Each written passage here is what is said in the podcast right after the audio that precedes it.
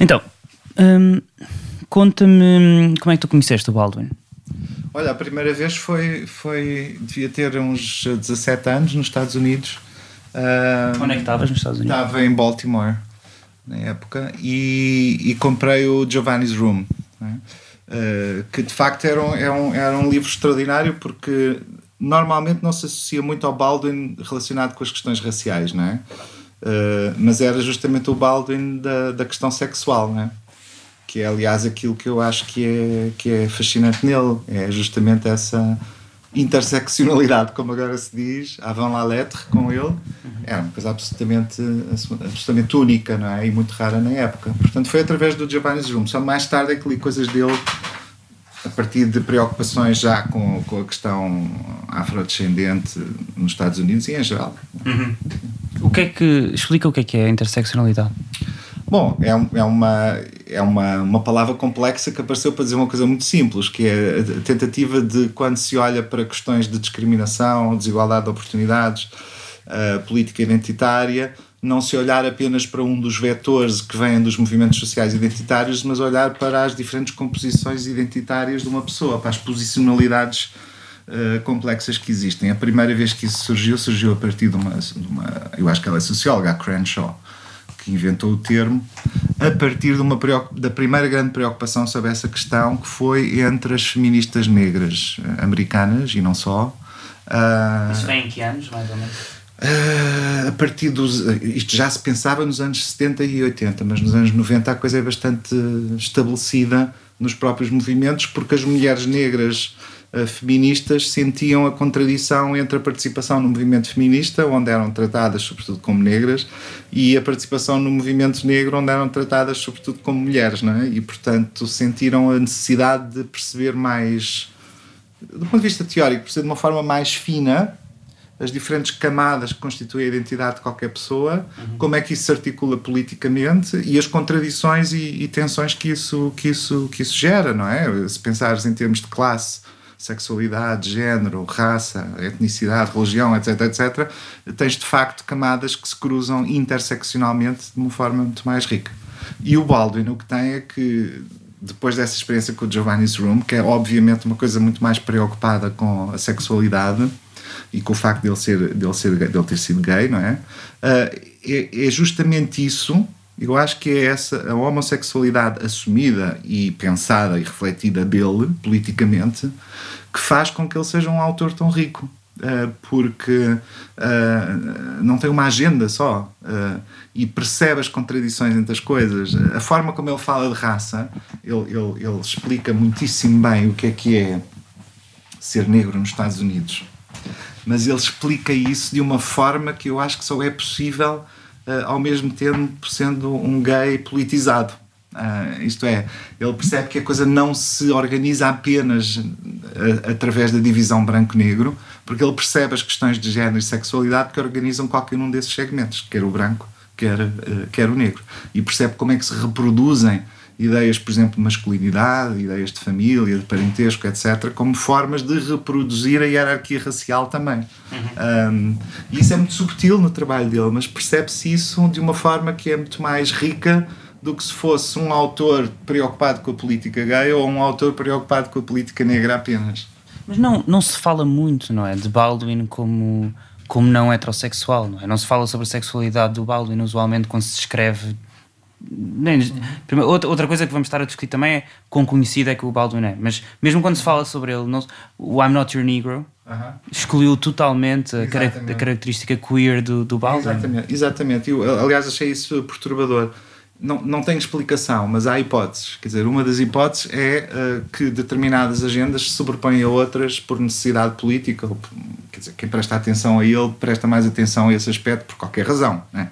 Mas eu acho que. Uh, a ideia, a racialização de alguém uh, é, é, tem uma força gigantesca. Eu acho que é uma coisa muito forte. Para o bem e para o mal. Quer dizer, o processo de racialização é mau, portanto, desde logo, marca as pessoas para sempre. Mas, por outro lado, também nos movimentos emancipatórios ele se torna muito preponderante. Quer dizer, tudo o resto é um bocadinho, fica um bocadinho secundário, não é? Um, e eu acho que há uma secundarização da, da identidade gay dele. Acho que há, claramente. Uh, no aproveitamento que se tem feito, aproveitamento no sentido, na utilização que se tem feito da obra dele e da figura e da figura dele. Tem sido muito mais em torno das preocupações contemporâneas com o Black Lives Matter, com a sensação de, do prolongamento da racialização nos Estados Unidos e da ilusão do pós-racial. É muito mais por aí que a coisa vai. Por outro lado, eu acho que provavelmente grande parte do movimento gay mais hegemónico, sobretudo nos Estados Unidos, não liga nenhuma a questões de racialidade e provavelmente não fez do Baldwin um ícone e um exemplo. Isso também é verdade. Uh, essa porquê? Porque é que não fez, não é? Uh, é verdade que o nunca Baldwin fez. Uh, não, não. Por exemplo, nunca... o movimento no Gay Liberation, o movimento para a libertação gay, foi mais ou menos na mesma altura que nessa, nessa altura ele teve mais, teve mais protagonismo. Do que agora? É, mas era um movimento, eu acho na altura o movimento não era um movimento organizado, era de facto um movimento de libertação. No sentido em que era uma performance cultural contínua uh, onde uh, uh, os negros tinham um papel muito relevante na linha da frente, não é? Uhum. nas drag queens, nos travestis e também pessoas como a Baldwin circulavam muito nessas zonas de liberdade simultaneamente raciais e sexuais que era ir para, para a Village não é? naquela época. Mas eu acho que o movimento se, se normalizou muitíssimo, como sabemos, quer dizer, para o bem e para o mal, mas normalizou-se muitíssimo com agendas de direitos humanos, agendas de igualdade legal, Uh, e essas normalizações tendem a, a, ir muito para o centro, e para o centro em termos de classe e de representação nacional. E, portanto, o movimento tornou-se, em termos de visibilidade nos Estados Unidos, tornou-se bastante branco e, e, de classe média. Um, e os nichos que não eram brancos e de classe média tenderam a formar grupos à parte uh, numa impossibilidade de interseccionalidade, a formar grupos à parte que não eram nem do movimento chicano ou do movimento negro, mas eram gays chicanos ou gays negros e por aí fora. E acho que a, a figura do Baldwin perdeu, perdeu-se no meio dessas fragmentações da política identitária nos Estados Unidos, perdeu-se um bocado e não aparece se tu perguntares a uma pessoa para fazer uma, uma lista imediata de figuras icónicas que representem os homens gays nos Estados Unidos, aparece do Harvey Milk, aparece não sei quem, aparece esse aquele, mas não te aparece o Baldwin dito pela maior parte das pessoas, que é uma pena. O, o que é que tu achaste do I'm Not Your Negro? Eu, eu achei que tem, um, tem, um, tem uma função pedagógica fantástica, acho que é mesmo, e é, é muito, é emocionalmente muito forte e estou uh, espantado, no bom sentido, com a importância que ganhou fora dos Estados Unidos. Não é? que, que nos Estados Unidos tivesse importância era compreensível. Que um português eh, frequentador de cinema em Lisboa, no Porto, uh, veja o I'm Not Your Negro e fique uh, e, e, seja interpelado por ele, acho que é uma coisa muito boa. Agora, eu não sei se isso permite o salto seguinte, que era o, o desejável, que é as pessoas conseguirem fazer analogia para cá. Não é? Eu acho que isso é muito difícil porque uh, existe um, um, existem mecanismos de negação sobre a questão da racialização em Portugal que são fortíssimos, que a gente já os conhece, e por outro lado, não existe, por causa disso, não existem figuras públicas ainda que possam representar de forma icónica uma visão do mundo simultaneamente inteligente, ácida, criativa, poética, literária eh, que oferece interpretações né, como o Baldwin fazia. E nós não temos o equivalente em Portugal a fazer isso. Não temos ainda, eu acho que vamos ter mais tarde ou mais cedo. E há montes de pessoas que agem publicamente a partir da sua identificação negra ou afrodescendente, que agem publicamente já com imensa criatividade, imensa inteligência, imensa argúcia política, mas não são figuras icónicas ainda, não é? Um, ao nível, pronto, para serem figuras icónicas, provavelmente têm que passar pelas artes, e têm que passar pelas artes, uh, digamos que consagradas normativamente, não é? Não é, não é só através do rap que se chega lá, o Baldwin chega lá através da literatura, no sentido mais oficial do termo. Um, Achas que isso tem uma importância? Tem uma importância, quer dizer, não é que deva ser, mas, mas, mas que isso dá uma possibilidade de reconhecimento across the board, não é? em toda a sociedade, uh, isso sem dúvida, não é? Embora a cultura popular hoje tenha uma força gigantesca, mas não tem o status eu não estou a dizer que concordo com isso, estou só a fazer uma constatação de facto. Não tem o status que depois permite uh, o reconhecimento. Um, mas eu acho que vamos ter isso em 5, 10 anos e isso vai se tornar ah, mais ou menos, uh, mais ou menos evidente. Mas lá há pouco dizias que achavas perturbador se ter removido I'm Not Your Negro uh, Sim, a questão da sexualidade. Sim, ainda bem que lembraste isso, porque é como se houvesse certos meios onde, olha, por exemplo, hum, hum, muitas pessoas no movimento negro e afrodescendente em Portugal, que está mais conotado, óbvio, por razões óbvias, com, com o campo progressista, da esquerda e por aí fora, queixam-se elas próprias de que dentro do campo da esquerda, hum, muitas, muitas vezes a sua, a sua causa é secundarizada em, em nome de, de, causas maiores, supostamente relacionadas com o trabalho com a classe social. É? Essa queixa aparece imenso. Por exemplo, o Mamadou faz muito essa queixa e essa crítica que eu subscrevo completamente. Uh, a mesma coisa acontece muitas vezes em alguns movimentos emancipatórios, por exemplo, em torno de identidades como a identidade racial, que é secundarizam um pouco outras questões, lá está, nomeadamente as questões sexuais, uh, provavelmente por sentirem que isso retira a tal capacidade de abrangência, o que eu acho um erro. Acho um erro, quer dizer, o Baldwin só é o Baldwin porque é também gay, não há, não há, não há mais. Uh, não há volta a dar a isso, não é? Uh, mas de facto o, o, o filme uh, corta completamente o aspecto da sua capacidade de intervenção nas questões, nas questões sexuais. Não é que o Baldwin tenha feito uh, grande parte do seu trabalho interventivo não é que ele tenha sido sobre a questão uh, sexual. É, efetivamente foi muito mais sobre aquilo que ele sentia que era importante falar, que era a questão, uh, que era a questão racial. O que eu acho como, como leitor e como espectador é que há uma sensibilidade, aquilo que, que, em, que em inglês alguns autores chamavam sensibilidade gay, em português fica mal porque sensibility não é bem sensibilidade no sentido emocional, é uma forma de olhar para as coisas que tem um twist, que é o twist queer, que permite ver as falácias de certas construções, as falácias da masculinidade, as falácias do género, as falácias do estatuto e por aí fora. Uh, e o Baldwin tinha isso na forma como fala sobre a sociedade americana racializada. Uh, para perceber isso, é verdade que é preciso fazer uma leitura a contrapelo. Não, não é evidente, não está lá dito de uma forma absolutamente óbvia. Uh, e aí acho que ou é insensibilidade ou falta de vontade de quem fez o filme de não uh, olhar as coisas por, por, esse, por esse lado. Mas quem tem essa, essa sensibilidade percebe que está lá uma forma de, por exemplo, de uma forma de humor, uma forma de sarcasmo, uma forma de provocação, uma forma de quase de dandismo.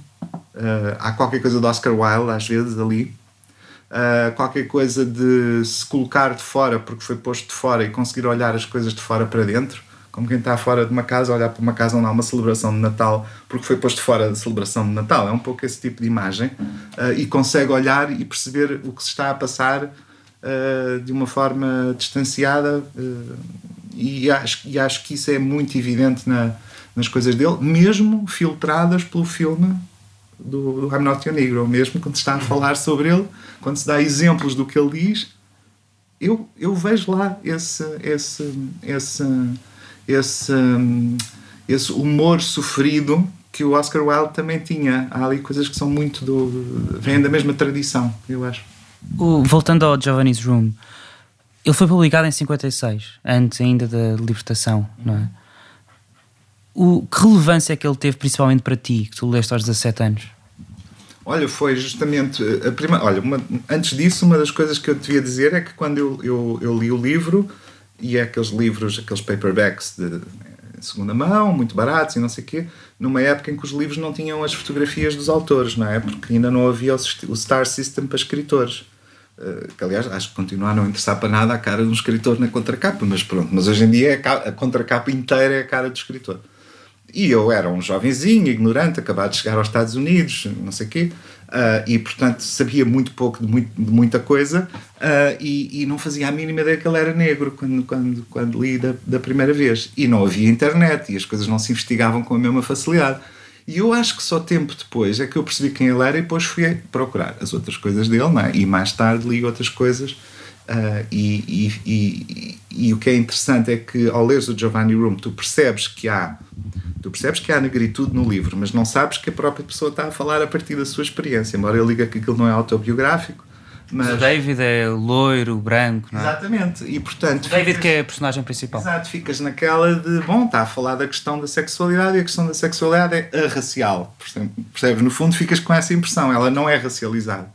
Uh, mas é, claramente, e, e, quando depois, mais tarde, percebo o resto da, da obra dele, retrospectivamente percebo a importância eh, que estava ali de ser um autor, eh, de ser um autor negro. Agora, pode-se criticá-lo pelo seguinte, por uma certa segmentação, é? por numa, numa certa área segmentar as coisas em, em, temáticas que têm a ver com a sexualidade, noutra área segmentar nas que têm a ver com a, a, racialidade, por assim dizer. Mas muito cedo nos Estados Unidos ele foi visto como as duas coisas ao mesmo tempo, é? como alguém que falava sobre, sobre as duas coisas ao mesmo tempo. Uh, mas que, relevância é que teve o livro para, para ti quando tu o leste naquela altura? Uh, para, teve, para já, fazia parte de um leque muito restrito de livros que não fossem obras clássicas não é? e que se passassem hoje, enfim, tempo próximo, em situações urbanas, contemporâneas, com pessoas reais e por aí fora, uh, que falavam, obviamente, do que é que era o dilema de uma pessoa descobrir o desejo homossexual quando estava a ser ensinada e criada para não o ser. Pronto, basicamente, basicamente é isso, e nesse sentido muito mais universal do que, do que específico.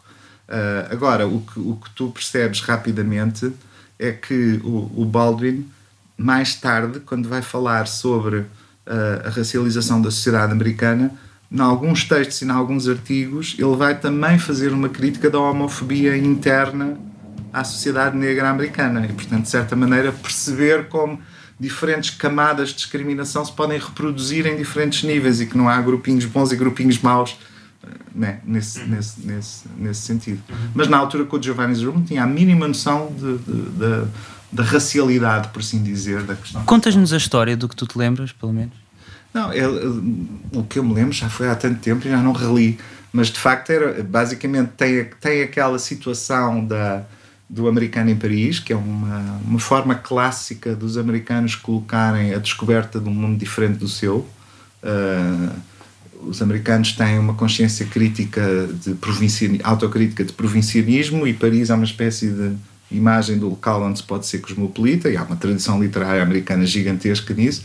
Acho que ele brinca com isso, coloca a personagem em Paris e coloca a personagem numa situação, salvo erro, em que ele uh, está sem a mulher. Ele é casado, mas está sem a mulher, ou namorada, ou enfim, uma relação heterossexual uh, normalizada.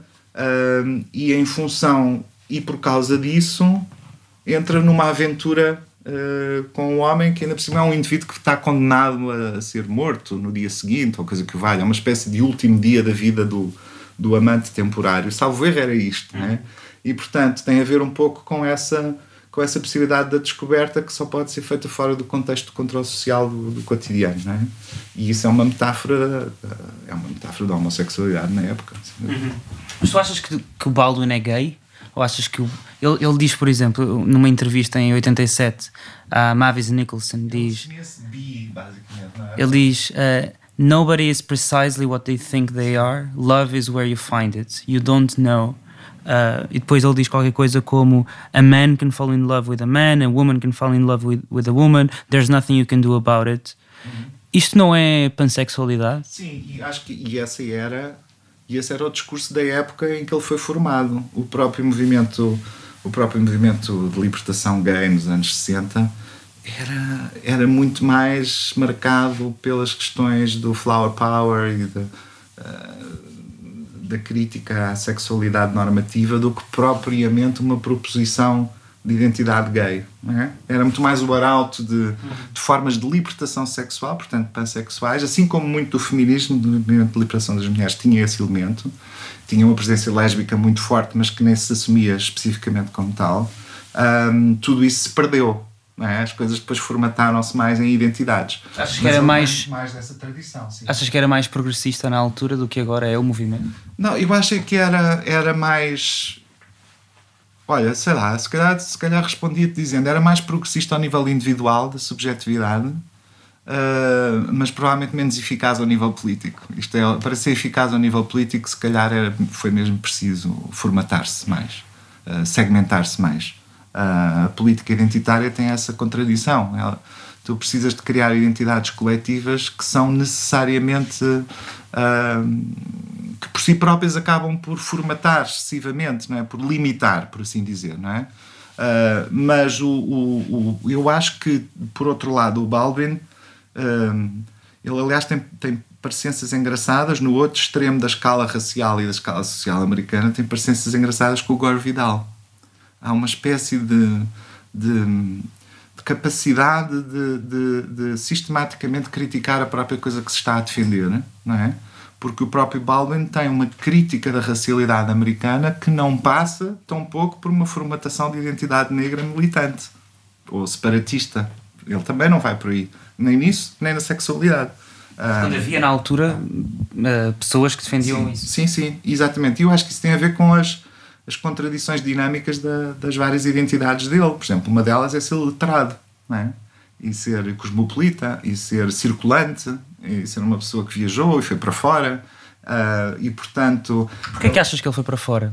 Porquê é que achas que ele foi viver para Paris, por exemplo? Eu acho que é justamente isso. Ele, ele, ele, ele, ele, ele de certa maneira, recusa, e também tem capital para poder recusar, ele recusa identificações muito nítidas, por exemplo, de onde é que ele reside, a que classe social é que pertence, que tipo de cultura popular é que ele uh, transporta, que caracterizam certos segmentos do ativismo negro americano.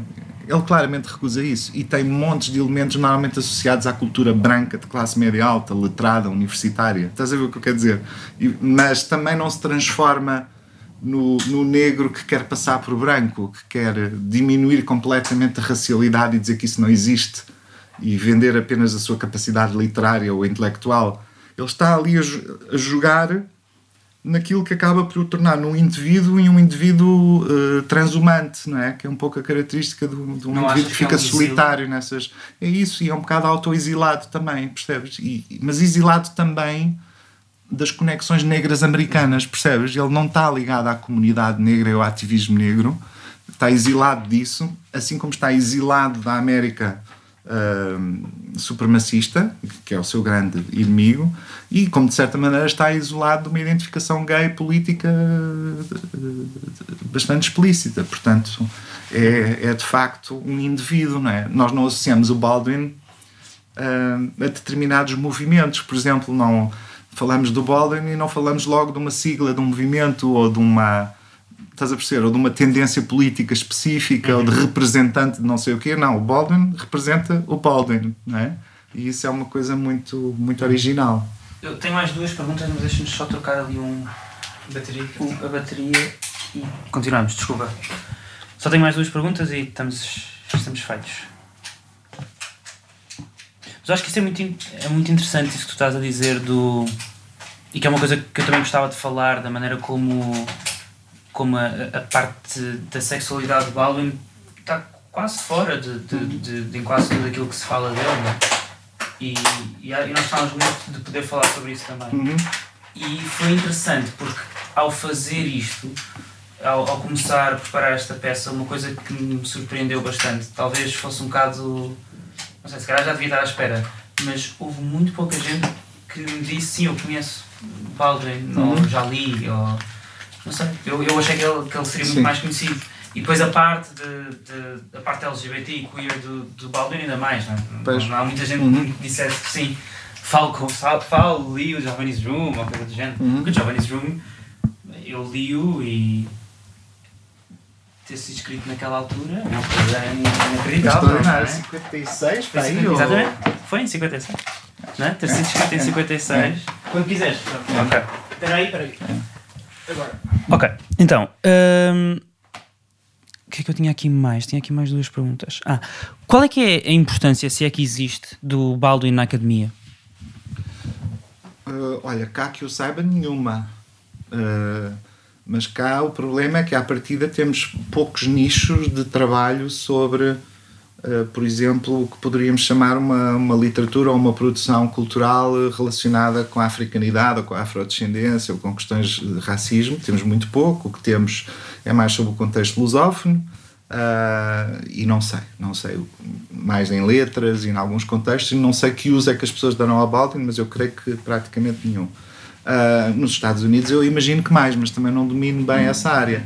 Agora, se tu vires bem, e como há pouco estávamos a falar até sobre isso, se tu vires bem a forma como uh, pareceu ser uma novidade absoluta. Eu ouvi pessoas que foram ver o filme e só a partir do filme é que ouviram falar do Baldwin e ficaram espantadas e ficaram fãs imediatamente. E eventualmente terão ido à procura e por aí fora. Uh, nos Estados Unidos não é assim. Ele faz parte da linhagem de quem se preocupa por coisas Af African American. Isso tem um lugar, sem dúvida. Uh, e tem um lugar na pleiade toda de grandes escritores e autores e cineastas ou músicos, ou seja o que for, uh, African American. Isso aí não há, não há a mínima dúvida.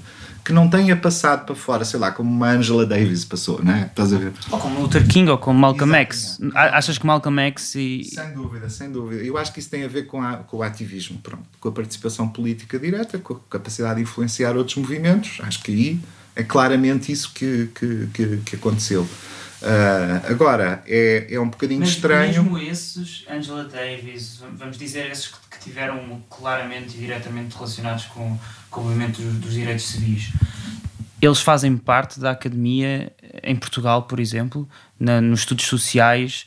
Uh, existem escritores uh, negros? Não. Não, aliás, eu, eu acho que não. Eu acho que há de facto segmentos que se estudam coisas de colonialismo e pós-colonialismo, se estudam coisas de discriminação racial e por aí fora, certos cursos específicos, cadeiras, eh, grupos de pesquisa, eh, sem dúvida que têm que fazer todo esse historial que, que já é cosmopolita e internacional. Isto é, nós sabemos perfeitamente como é que num ponto X um determinado movimento foi influenciado mais pelo Malcolm X do que, por exemplo, pelo Martin Luther King ou e por aí fora. Né? Há várias tendências que são identificadas. Há pessoas, inclusive, a fazerem esse trabalho já muito bem sobre a parte lusófona disso tudo, Amilcar Cabral e por aí fora. Uh, agora, o que há é que toda a história da ciência, mesmo das humanidades e das ciências sociais, está cheia de ocultações de contribuições negras, não é? Por exemplo, uma famosa é como grande parte da, da, da, sociologia, dos estudos urbanos e por aí fora omitiram a contribuição do, do Boyce, que é um, um personagem fundamental da, da sociologia americana, uh, por não concordarem com a forma como ele interpretava a organização racial americana, não é? Um, e que era muito mais dura, por assim dizer, do que outras interpretações. Agora, nos Estados Unidos, essas coisas mudaram imenso. Houve imensas recuperações de, de, de personagens escondidos e esquecidos da, da, história da produção científica, literária, artística, etc. Uh, mas entre nós, tudo isso é muito, muito fraco, mesmo muito fraco. E, e essa surpresa com que o Baldwin apareceu, acho que é sintoma disso mesmo. Não é? Aliás, eu não, agora não tenho certeza, tenho que pesquisar isso, mas eu acho que só há um livro editado e traduzido em, ou traduzido em português e editado em Portugal que é o Se Esta Rua Falasse. Acho que não há mais nenhum livro do Baldwin editado em Portugal. Não tenho a certeza, mas eu acho que é. Talvez no Brasil exista em, em, português, mas em Portugal não. E foi traduzido 30 anos depois dele ser publicado, já depois do, do I'm Not Your Negro, não é? Mas isso também, bom, também se há coisa que é estranha em Portugal é a falta de sistematicidade de, de, das coisas, não é? Sei lá, tu começa logo pelo facto de se tu fores a uma livraria minimamente importante e quiseres ver o Essa de Queiroz ou Camilo Castelo Branco, para usar exemplos perfeitamente banais, tu não encontras a obra toda para, para escolheres diretamente, né? como não tens aquela sistematicidade de publicação uhum. como, por exemplo, no mundo de, de língua espanhola, por exemplo. Um, e é, é, tudo muito errático uh, e acontece um bocado por modas ou então pela influência de alguém que descobre uma coisa e empurra e, e, e, o Baldwin não é o único, e, e, não, e, brancos também, não é? Que, que, não é o único que não foram publicados nunca, ou que foram muito tarde, ou que chegam através de, de influências de países terceiros e, de uma moda que chega, e isso é de facto marginalidade e algum, e algum provincianismo. Uhum. Obrigado. Ok, thanks. Acho que é isso então.